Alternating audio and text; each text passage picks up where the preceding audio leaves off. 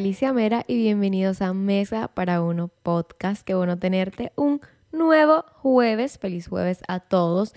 Yo soy de disfrutar mucho los fines de semana. Soy Alicia y soy adicta a los fines de semana, pero yo no diría que yo vivo por los fines de semana, porque sí, yo he visto como muchos quotes en Pinterest y lo que sea, que siempre hablan mal de que uno no puede vivir por el fin de semana, de que no vivas por el fin de semana, por... Ya no me acuerdo qué más dice, pero como que aprovechar y aprender a gustarte los momentos del día a día, que no solo como que, que no, lo único que te dé felicidad a ti sea tus fines de semana. Y yo estoy completamente de acuerdo. Entonces yo no diría que yo vivo por los fines de semana, porque la verdad es que yo amo mi trabajo. Me encanta mi trabajo completamente. Me encanta crear contenido, me encanta poder hablar contigo ahora mismo me encanta. Me encanta pensar en nuevos reels, en que si nueva transiciones, que si hay un nuevo efecto en la aplicación que yo uso para editar. Aunque yo no diría que yo vivo por los fines de semana, yo sí me cojo los fines de semana muy en serio, me los tomo muy en serio. Me encanta salir de la rutina, me encanta despejar la mente, me encanta disfrutar, me encanta fluir y yo Siempre procuro haber terminado todo lo que sea pesado de mi trabajo en la semana. O sea, el viernes yo procuro haber terminado todo lo que sea, por ejemplo, edición, que no me quede nada de editar para sábado y domingo. Porque al final yo siempre termino trabajando los fines de semana porque blogueo. La, la mayor cantidad de fines de semana hago algo cool. Entonces estoy blogueando, estoy trabajando. Pero esa es una parte. Para mí, para mí bloguear el hecho de coger la cámara, prenderla y ponerla a grabar, yo no lo siento como una parte pesada de mi trabajo. ¿Qué es una parte pesada? Editar. Editar consume mucho tiempo, consume mucha energía, requiere que yo esté en un mismo lugar por muchas horas. Entonces, eso sí, yo 100% procuro que los fines de semana no sea parte de mi itinerario. Entonces, el punto es que, aunque los fines de semana no son como que mi único momento en el que yo estoy feliz, yo le saco el jugo. Los exprimo hasta más no poder. Entonces, este fin de semana que yo hice, yo les había contado que mi novio y yo teníamos un spa. Sí, fue una experiencia demasiado buena.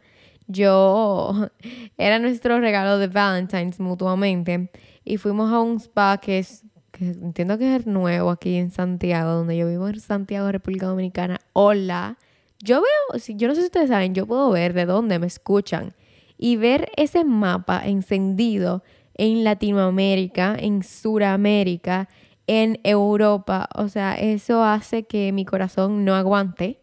Pero sí, ¿cómo seguíamos? Eso fue una pausa. Como les iba diciendo, fuimos a un spa, que la experiencia fue increíble. Yo amo los momentos de relajación. Me encanta un masaje, me encanta yoga, yoga, que si una pequeña meditación, que si momentos para respirar, para tranquilizarme, me encanta. Yo desde el, desde el día antes yo estaba con mi novio, mira, necesito mente abierta mañana, tranquilidad, paz, yoga, meditación, todo, toda esa vibra era la que yo necesitaba porque yo me estreso demasiado. Entonces yo tengo la teoría, que obviamente no soy científica, pero tengo la teoría de que yo necesito tener momentos de relajación para que salga estrés de mi cabeza y ese espacio que se libere se llene de creatividad. Así que esa es la excusa que yo pongo para poder hacer esto. Anyways, les sigo contando. Cuando llegamos al spa, que estaba decorado de una forma increíble, o sea, todo neutral, todo que sin madera, colores neutros, tranquilitos, me dieron un iced tea que estaba, o sea, yo creo que es el mejor iced tea que yo me he bebido en mi vida. Y lugares como este, que no es algo que tú necesitas. O sea, ir a darme un masaje no es una necesidad para yo sobrevivir para nada. Entonces, lugares como ese tienen que tener una, una experiencia increíble, una experiencia que, que te deje como, te marque. Y yo creo que este lugar lo tiene, they have it. O sea, ellos tienen figured out eso, ellos lo saben. Entonces cuando tú llegas, aparte de darte como bebidas y eso, te llevan a un lugar a escoger la esencia que vas a querer para tu masaje. Yo cogí una de eucalipto y menta, era como súper fresh. A mí me encanta todo que sea así como bien fresco. Desde mi comida con los jugos verdes, que los siento, los siento fresh, hasta eh, el olor de fragancias. Me encanta todo así súper fresco. Entonces ya pasabas a tu sala y te hacían una exfoliación de pies y un masaje con el techo estaba lleno de estrellas. Increíble, una experiencia buenísima, una experiencia distinta.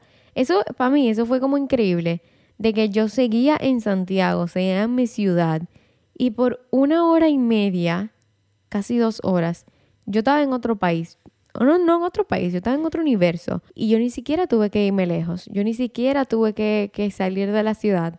Y esa experiencia hizo que el resto de mi día fuera bueno. Que el resto de mi día yo estaba pensando en ideas nuevas, pensando cosas positivas. Y entonces al siguiente día le estoy diciendo cosas que yo hice. Obviamente no es que yo voy a spa todos los fines de semana, no, obviamente. Pero como que literalmente un fin de semana en que yo no tenía nada planeado. Al otro día, el domingo, yo fui a un carnaval por primera vez. Vamos a hablar un poquito de eso. Yo fui al Carnaval de la Vega. El Carnaval de la Vega es muy famoso aquí en República Dominicana, pero yo nunca había ido a ningún carnaval. Realmente como que mi familia no somos de ir a carnaval, porque mi mamá yo creo que ella dijo como que la última vez que ella fue a un carnaval fue hace como 20 años mi papá no sé. El punto es que no es algo como costumbre de nosotros en mi familia ir a ver un carnaval. Yo nunca he visto el carnaval de mi ciudad incluso. Pero el punto es que el domingo fui a ver el carnaval de La Vega. Y les cuento que, o sea, fue algo súper diferente a lo que yo normalmente hago. Yo me encantó ver los disfraces. Para mí, saber el trabajo que, que se lleva cada una de esas disfraces, cada una de esas caretas, es algo increíble y saber que es algo a mano por artesanos de nuestro país. Yo creo que obviamente no es como que tú lo ves y tú dices, ay, qué lindo porque tienen cara de diablo. O sea, los, los disfraces, el personaje, el personaje típico de La Vega, que es donde yo estaba, es, se llama el Diablo Cojuelo, para los que no son de República Dominicana. Entonces, son literalmente diablos. O sea que tú lo ves y no vas a decir, wow, qué belleza, qué delicado, no. Pero saber el trabajo, que cada lentejuela que está puesto en ese disfraz lo puso una persona a mano, que cada, ya yo no puedo decir más nada que tenga, pero que todo fue hecho absolutamente a mano. Es literalmente una obra de arte, cada disfraz, una obra de arte. Pero hablándoles un poquito de la experiencia, y esto no tiene tanto que ver con burnout, simplemente diciéndole un poquito de mi experiencia por ser mi primera vez en un carnaval, si me dieron, gracias, yo iba caminando por la calle y me dieron, que es algo, digamos que, que cuando uno va a un carnaval uno sabe que uno está expuesto a la posibilidad de que te den. Yo iba esperando, yo, yo tenía mucha esperanza de que no me dieran, pero claro que me dieron. Me dieron cuatro veces, pero tres veces fueron niños. Literalmente casi yo ni sentía que me dieran. Es como que, ah, ok, está bien. Pero hubo una persona, me imagino que un hombre, que me dio que les juro que yo me iba a poner a llorar. Por un momento yo dije, wow, yo voy a llorar ahora mismo. Y era más como del susto por, por ser algo nuevo, por algo que yo realmente me sentía como muy fuera de lugar, como que no, no, no, no estaba acostumbrada al ambiente en el que estaba. Y yo me iba a poner a llorar. Y después yo me acordé, Alicia, mira alrededor tuyo, mira la cantidad de personas que alrededor tuyo, suck it up, que tú sabías que te iba a pasar. Y ahí se me pasó, claro que sí. Luego de que vimos parte de los desfiles, nosotros decidimos conocer una cueva. Para los que no son de República Dominicana, una cueva es básicamente cada grupo de carnaval que se disfrazan en conjunto. Tienen como, como una discoteca al aire libre, literalmente así. Tiene como una, un techo, pero al aire libre y hay una cantidad increíble de personas. El punto es que cuando estábamos caminando para allá, en una yo escuché a alguien que me dijo, Alicia, se lo juro que yo quería darme la vuelta, saludarlos, pero yo no pude saludarte porque fue una persona. Yo no pude. Yo me imagino la cara que esa persona se llevó de mí, porque yo tenía una cara de susto y de que yo lo que quería era salir corriendo, porque ahí era como justo cuando me estaban dando y de verdad yo no me imagino la cara que yo tenía cuando esa persona me vio. Pero en conclusión, yo considero que me fue bien en el carnaval. O sea, no sé si las cuevas es algo para mí, porque yo, señores, que yo no puedo ni siquiera estar en lugares que tienen música alta. Cuando mi novio está en el carro y él intenta hablarme y hay música, yo soy como una vieja, o sea, yo bajo la música de que para poder escucharlo bien, porque yo no puedo música y hablar al mismo tiempo, para que ustedes entiendan el nivel de vieja y de poco tolerancia a la música alta que yo tengo. Es de que estamos de road trip y todo el mundo quiere subir la música todo lo que da y a mí me da como cortocircuito hablar y tener música al mismo tiempo. O sea, que eso como, como que no sé si la cueva sería como algo que a mí me encantaría volver. Puede que sí, o sea, no, no digo que no, hay que ver, pero el carnaval en sí me gustó, me gustó mucho ver las, los disfraces, los desfiles de cada uno de los grupos. Entonces, luego de haber dicho eso, como pueden ver, los fines de semana a mí me encanta hacer cosas distintas, a mí me encanta salir de la rutina y sobre todo si fuera por mí, salir de la ciudad siempre. Obviamente no todos los fines de semana se puede, no siempre se puede salir de la ciudad porque hay que, you gotta be real a veces y tienes que quedarte en tu casa, pero sí hacer cosas distintas. Y yo creo que esto es una de las cosas más importantes que a mí me permiten bailar con el burnout. Ahora sí, vamos a entrar en tema. En el episodio de hoy vamos a hablar un poquito del burnout, de qué es, de algunas cosas que yo recomiendo y bueno, algunas investigaciones que hice sobre cómo saber que, que estás sufriendo de un burnout y cómo salir de eso, cómo seguir adelante. Entonces, ¿qué es el burnout? Obviamente es una palabra en inglés y esta hace referencia a estar exhausto de forma emocional, física, mental y que es causado por el estrés, ya sea por un estrés que es prolongado o que es excesivo.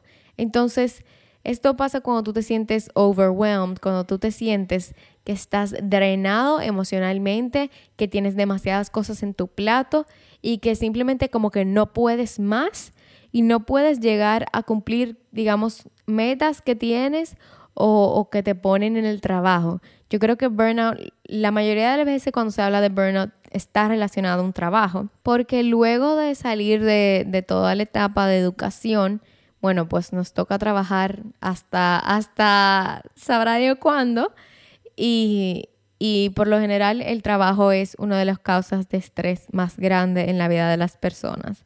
Entonces, ¿cuáles son algunas señales y síntomas de que tú estás pasando por un episodio de burnout? Es sentirte como, una, como un fracaso. Y esto yo creo que es como que el diferenciador más grande entre burnout y estar cansado o estresado.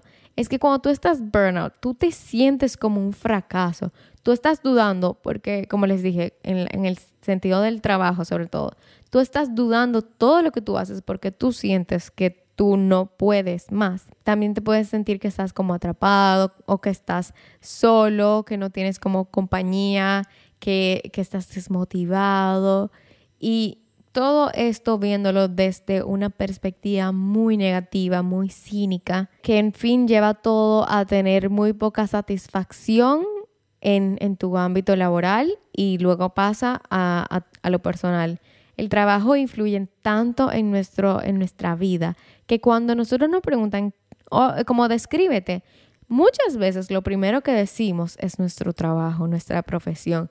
Y lo digo, me incluyo, porque si a mí me preguntan de que, ah, ok, ¿quién tú eres? Y yo digo, uh, um, creadora de contenido. La mayoría de gente somos así. O sea, te preguntan de que, ah, cuéntame un poquito de ti. Bueno, yo soy abogado, bueno, yo soy médico. El, el trabajo es algo que influye demasiado en cómo nos sentimos. Si nos sentimos que estamos mal en trabajo, en, el ámbito laboral, lo más común es que también nos vamos a sentir mal en el ámbito personal. Ya yéndome un poquito más personal, el burnout es algo muy común en mi trabajo. Yo no les puedo ni contar las veces que a mí me han preguntado sobre el burnout, porque yo tengo ya cinco años que empecé YouTube y tengo que tener como cuatro o más de tres años subiendo dos videos semanal. Que para el que no está en este mundo es mucho trabajo porque no es solo hacer el video, es pensar en un video diferente a los que has hecho hace cinco años. O sea, yo tengo cinco años subiendo videos, que, es algo diferente que yo puedo hacer. Y aunque tú dirás, no, todos los videos son iguales, siempre hay algo diferenciador, siempre hay algo distinto de un video a otro. Y precisamente eso es algo que te puede causar demasiado estrés. Estar pensando en cosas diferentes, o sea, sentir que tú no estás haciendo nada nuevo es algo que llega mucho al burnout. Y con lo mucho que yo recibo esta pregunta, o sea, me pareciera como que desde afuera se ve o se cree que todo el que está publicando está bien y el que no, pudo, el que no puede publicar está mal. Y la realidad es otra, la realidad es que cuando a mí me han hecho esa pregunta, de si yo he sentido burnout. Yo digo, eh, yo vivo en un burnout. Yo, yo siento burnout todos los meses, pero yo comparo mi trabajo con otros trabajos. Y, y esto es un caso de que yo entiendo que la, la comparación no siempre es algo malo. Por ejemplo, yo comparo mi trabajo y mi burnout con un trabajo de una persona que sea dueña de una tienda esa persona puede sentir burnout, pero eso no significa que ella no va a abrir su tienda ese día porque, ay, me sentí mal. Entonces, yo comparo mucho mi trabajo con algo así. Yo en lo personal considero que mi trabajo es completamente igual, que aunque yo no tengo un, horario establecido, por ejemplo, para publicar en Instagram, yo puedo estar muy mal y como quiera, yo voy a hacer todo lo posible para que ese miércoles y domingo haya video en YouTube y que ese jueves haya un podcast disponible. O sea, yo comprendo que yo puedo sentirme de cierta forma, pero lamentablemente, o sea, trabajo es trabajo. Y con eso no quito la importancia de vivir el proceso del burnout, de dejarlo fluir, pero yo en lo personal no me juzgo por, por estas emociones. O sea, si ya yo me siento mal, yo no me voy a sentar en mi cama a pensar en el burnout, sino que yo voy a accionar. Yo voy a hacer cosas que me hagan sentir mejor para poder deliver, para poder brindar eso que yo estoy prometiéndole a mi audiencia que yo le voy a dar tres veces a la semana. O sea, Puedo hacer más porque obviamente ahí no está ni, ni, Instagram ni TikTok, pero yo obligatoriamente tres veces a la semana tengo, I need to show up. Yo necesito salir en, en estas plataformas. Entonces, algunas de las cosas que yo en lo personal hago para bailar con el burnout y no morir en el intento son, número uno, ese está muy personal, pero adecúenlo a su trabajo personal. Y lo número uno que yo hago cuando yo estoy sintiendo burnout es subir un video malo yo no dejo de show up. Yo no dejo de salir en las redes. Yo no dejo de publicar mi video. ¿Qué yo hago? Yo subo un video malo. Y yo estoy consciente de eso. Y la semana pasada, ¿qué yo sentía? Yo sentía que yo realmente no podía sentarme a, escribir y a, y a pensar en un tema muy profundo de un podcast. Entonces, ¿qué yo hice? Acudí a Instagram, pedí historias de, rupturas amorosas que fueran loquísimas y me senté simplemente a conversarlo con ustedes. Y no fue un episodio muy deep como normalmente. Tampoco es que mi podcast es el más deep, el más profundo del mundo, no, para nada. Pero se notó una diferencia y me lo dijeron. Pero lamentablemente la semana pasada yo no me sentía capaz de sentarme a hablar de un tema profundo, a hablar y ponerme, a, porque antes de yo sentarme aquí a grabar con un micrófono, yo analizo cada uno de los temas. La semana pasada yo no me sentía capaz de hacer lo que yo hice, yo subí un podcast malo, que en realidad no era un podcast malo, simplemente con lo que acostumbro ya a subir aquí, era algo distinto, era algo más sencillo, era algo quizás para salir del paso, sí, pero eso es exactamente lo que yo hago cuando yo estoy sintiendo el, el burnout, cuando yo estoy sintiendo que no doy para más. Porque yo considero que peor es, ya sea en YouTube, ya sea en podcast, para mí es 10 mil veces peor no subir que subir algo mediocre. En las redes yo soy 100% creyente de que es mejor subir y que no sea algo perfecto lo que se conoce como la acción imperfecta, subir algo aunque no sea perfecto, que no subir nada porque estoy esperando tener algo perfecto. Yo prefiero diez mil veces subirlo porque cada vez que yo subo algo, aunque no sea perfecto, yo estoy aprendiendo algo diferente. Yo estoy aprendiendo una nueva forma de editar. Yo estoy aprendiendo un nuevo filtro. Yo estoy aprendiendo una nueva transición. Entonces, para mí eso es lo importante. Para mí cuando yo estoy empezando a sentir ese burnout, para mí lo primero es accionar. Para mí sentirme que yo estoy en movimiento, aunque no sea de la manera perfecta, me hace sentir más cerca de, ese éxito. Y luego de que ya yo subí mi video malo, bueno, pues ya es momento de relajarse, de, dejarse sentir, de, tranquilizarme y, y, bueno, mañana será otro día. Número dos, muy importante, bueno, yo no voy a decir muy importante porque para mí todos, lo que, todo lo que yo voy a decir para mí es muy importante, pero buscar salir de la rutina constantemente. O sea, se puede salir de la rutina literalmente haciendo una receta nueva, saliendo a un restaurante nuevo, yendo de la ciudad. Pero es tan mágico vivir experiencias que sean diferentes a lo que tú haces en el día a día. O sea, yo siento que eso te aleja del, del sentirte estancado. Yo creo que siempre que, que uno pasa tiempo haciendo cosas nuevas y cosas que te guste, eso como que libera espacio en tu mente que estaba enfocado en, en, en lo negativo, en aspectos negativos, y le da paso a un, a un poquito de felicidad. No significa que porque tú te fuiste de fin de semana ya lo que está pasando mal en tu trabajo se va a ir. No, obviamente cuando vuelvas el lunes va a seguir ahí. Pero es como ese balance, encontrar ese balance de saber que no todo está perfecto, pero en este momento la estoy pasando bien y en este momento decidir hacer esto simplemente porque me da felicidad. Número tres, en los momentos que estás, los momentos de baja, los momentos de bajón, yo creo que es esencial encontrar herramientas que te ayuden a controlar los pensamientos. ¿Y cómo se encuentran esas herramientas? Probando e, error y prueba. Literalmente esto es error y prueba en el momento en el que tú sientas que estás en, ese momento de baja. Bueno, intenta hacer yoga, intenta hablar con, con personas cercanas, intenta ir a terapia o simplemente dormir. Es, el dormir es tan importante y es algo que como que las personas no valoramos tanto. Y ahí no me incluyo, señores. Para mí dormir es algo esencial y que yo no puedo no dormir. O sea, yo a las nueve y media anoche dije, uh, adiós mundo cruel, me voy a dormir.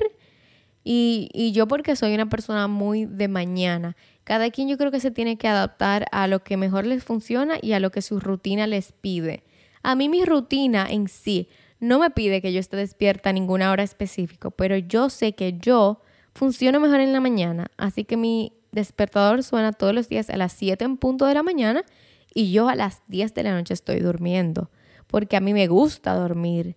Bueno, a las 10, exagero un poco, por lo menos a las 10 y media ya estoy durmiendo como tarde, creo. Si no, si no tengo demasiadas cosas que hacer y si no voy a salir. Pero dormir es muy importante. Entonces, en, mientras tú vives el proceso, encuentra cuál es la herramienta perfecta para ti, cuál es la herramienta que se adapta a ti, a tu forma de ser. Y de verdad, calling out for all my workaholics. Yo me considero una muy, muy, muy mild workaholic, porque yo amo mi trabajo, pero mi trabajo no me consume. Hay trabajos que consumen. A mí mi trabajo yo siento que me suma, que cada vez que yo hago algo que tiene que ver con mi trabajo me siento más llena, más feliz. Entonces, si tú tienes un trabajo que tú sientes que te consume, quiero que tengas muy presente que por más que te guste tu trabajo, no vale la pena perderte a ti misma. Tú eres más importante que tu trabajo. Y aunque, número cuatro, en la mayoría de los casos no se puede simplemente abandonar todo. Sí se puede tomar descanso, sí se puede ver la situación y, pensar qué tú puedes hacer objetivamente para hacerte sentir mejor. Y en este descanso, no encierres todos esos pensamientos en tu cabeza. Los humanos no somos una botella sin fin tú, eres una botella que te va llenando poco a poco y cuando ya no cabe más, explota. Entonces, deja que esos pensamientos fluyan, deja que se vayan. Yo siempre he escuchado en meditación, que siempre me ha llamado mucho la atención, que las personas que meditan, y yo todavía no me considero buena meditando para nada, yo en, en, el masaje este fin de semana, yo literalmente el masaje era de una hora completa y la hora completa yo me la pasé pensando cosas diferentes y era de que yo pensaba en algo y yo, oh, Alicia, no, no, no te pongas a pensar en trabajo ahora. Pero yo siempre he escuchado en meditación que no es que las personas que meditan no piensan en nada sino que saben, aprenden a dejar ir los pensamientos. Y yo creo que eso es algo que, que tiene que funcionar muy bien. O sea, los, los pensamientos de fracaso vienen, se comprenden, se analizan y se dejan ir. Yo creo que eso sería algo ideal. Entonces, esas son algunas de las cosas que en lo personal yo considero que ayudan. Sí creo que cuando tú eres tu propio jefe hay un, cierto grado de facilidad por ejemplo, a la hora de, darte tiempo para procesar todo, procesar cualquier emoción, pero también se tiene la responsabilidad de seguir adelante por ti y por lo que has creado, porque así como es bueno tú poder levantarte a la hora que tú quieras, eh, eh, todo depende de ti. Y en este proceso de encontrar el punto perfecto entre darte tiempo y espacio para figure out everything, para sentirte mejor, hay siempre que saber hasta dónde ya y en ambas partes, hasta donde ya demasiada libertad y hasta donde ya no das más. Yo siempre he dicho que lo tricky del, trabajo, lo peligroso del trabajo, un trabajo como el mío en las redes, es que tú eres tu propio trabajo. Y esto lo hablé con unas amigas hace poco, que cuando tú trabajas en redes como creadora de contenido, como influencer, whatever, blogger, lo que sea, tu trabajo es mostrarte a ti. Y, se nota cómo te sientes por más que tú intentes taparlo, la gente se da cuenta. La gente se da cuenta cuando tú no estás sonriendo. Y hay veces que incluso te dicen eso y tú dices, pero yo estoy bien y tú no te está pasando nada. O sea, la gente, hay veces que se dan cuenta mucho más que tus amigos, como que si hay algo que está pasando mal.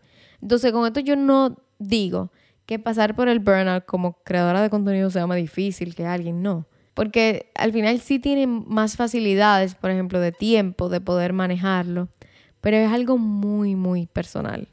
Lo que yo sí quiero que, que quede claro, que el burnout es algo completamente normal, que nos pasa a todos. Yo creo que hay veces que se nos olvida que todos estamos intentando eh, ver qué es lo que estamos haciendo. Todos estamos como en el, en el barco.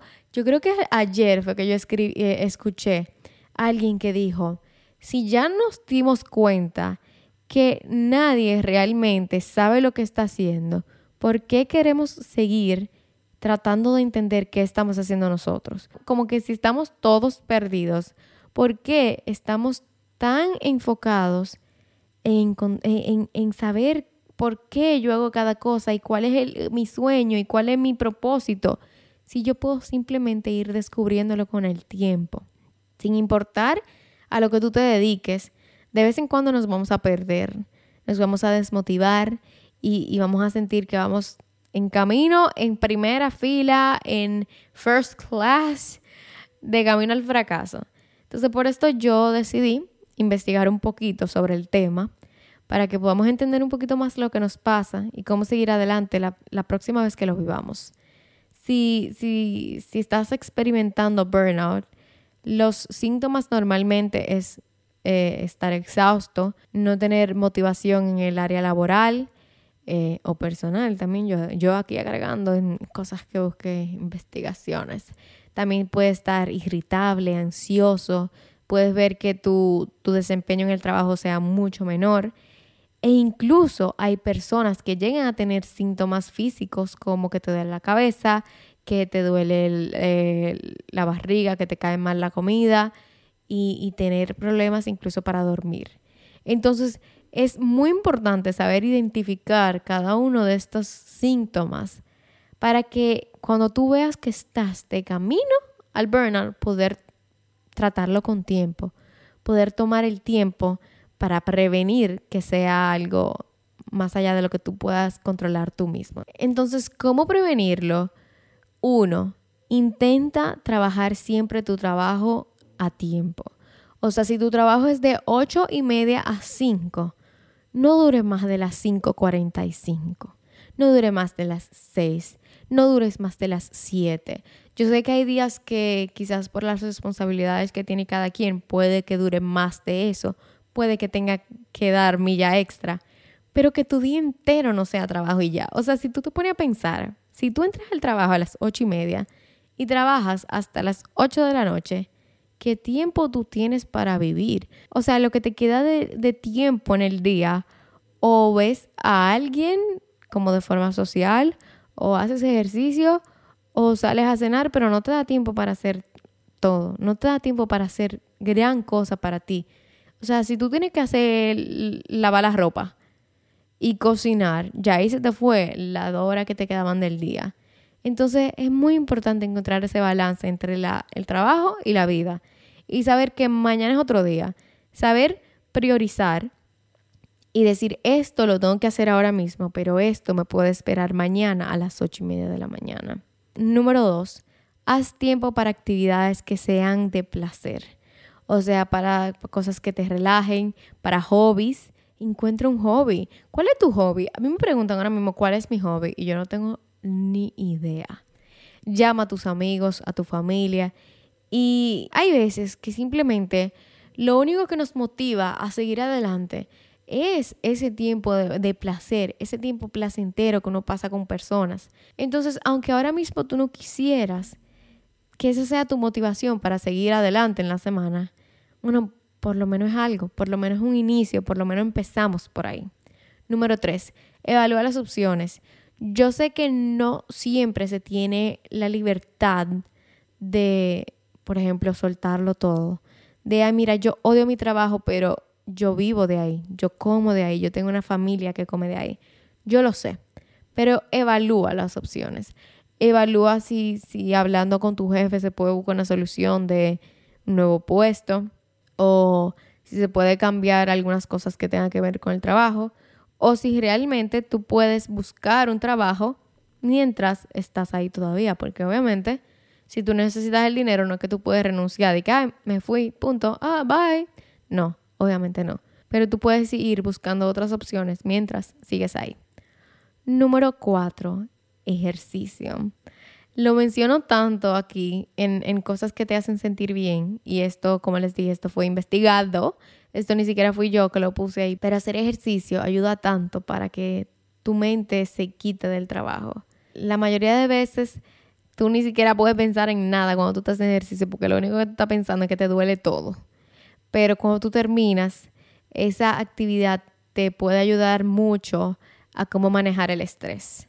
Número 5, duerme. Dormir literalmente te ayuda a que todo tu cuerpo se alinee, todo tu cuerpo se mejore, todo tu cuerpo descanse. Sobre todo descansar para poder tener energía al día siguiente, para poder hacer todo lo que tu trabajo te pida. Número 6, cambiar tu mentalidad. Hay veces que que hay que acordarse porque uno empezó algo. Hay veces que yo voy de camino a hacer algo que no lo quiero hacer y yo me tengo que acordar por qué yo empecé. Hay días que yo no quiero grabar, hay días que yo no quiero editar, sobre todo editar. Grabar no me pasa tanto, pero editar sí. Hay días que yo no quiero editar y después me acuerdo de la Alicia que empezó, de la emoción que yo tenía cuando yo empecé este trabajo y todavía la tengo, pero de me acuerdo de la Alicia justo empezando y que ahora mismo ella ni siquiera, o sea, yo le cuento lo que ella le pasa ahora mismo ella no se lo creería. Entonces hay veces que nosotros tenemos que acordarnos de eso para poder valorar nuestro trabajo. Y, sentir este burnout hace que muchas personas solamente se enfoquen en lo negativo de su trabajo, en los aspectos negativos, porque todos los trabajos tienen aspectos positivos y negativos. Entonces, cuando tú solo te estás enfocando en lo negativo, eso es lo único que tú, tú sientes. Tú sientes que entonces ya lo, positivo se fue, que tu trabajo es literalmente lo más frustrante, lo más estresante del mundo. Número 7, mantener una vida social.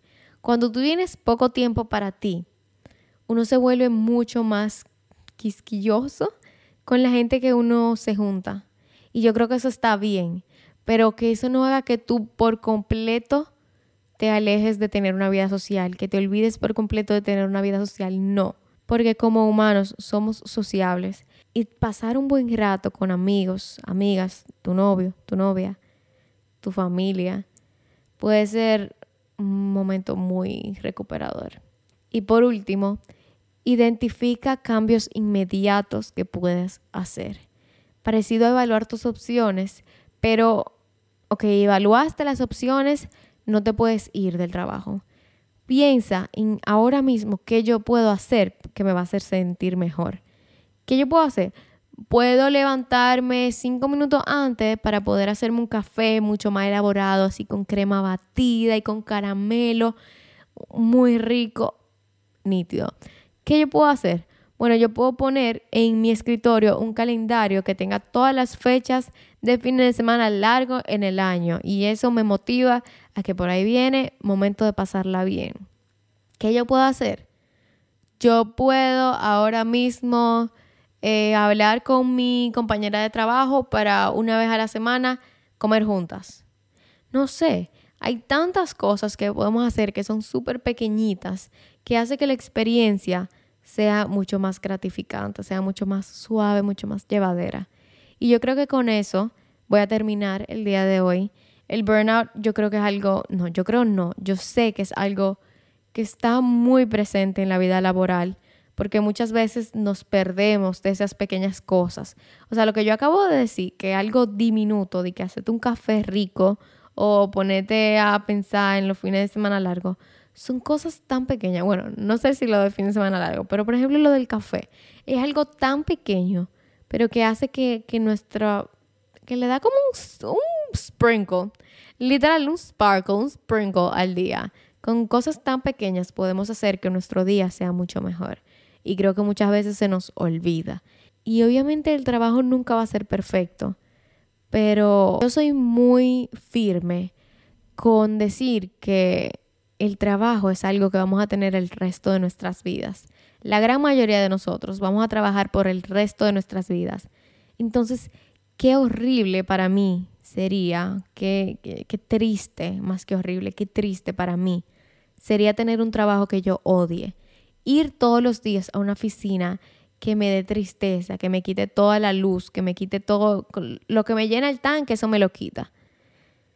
Entonces, aunque ahora mismo tú no puedas simplemente, ay, suelte todo, voy a encontrar el trabajo de mis sueños. No, porque la realidad es que necesitamos dinero para vivir, para pagar luz, para pagar agua, para pagar comida, obvio. Pero los insto a que cada día hagan algo que los mantenga lejos del burnout, lejos de mira, mi trabajo ahora mismo no me encanta, pero voy a tener una cita de beberme un café con mi mejor amiga. Y, e ir encontrando ese balance cada vez más. Ya, esto fue todo por el episodio de hoy. Yo creo que yo hablé pila. Vamos a ver después editando, pero yo creo que yo hablé pila. Eh, déjenme saber si les gustó. Vamos a hacer algo nuevo por el día de hoy. Si les gustó esto, si les gustó esta conversación que tuvimos y si duraste hasta ahora, ve a mi última publicación de Instagram y coméntame un emoji de martini. Ustedes saben que para mí los lychee martinis, it's just my thing. Amo los lychee martinis. Y el jueves, cuando ustedes estén viendo, bueno, viendo, cuando ustedes estén escuchando esto, yo en la noche iré a beberme un lychee martini. Así que coméntame un una copita de martini. Que si lo buscan, le sale. Está al lado de la cuchara. Ahora sí, esto fue todo. Yo soy Alicia Mera y esto es Mesa para Uno Podcast. Nos vemos el próximo jueves. Chao.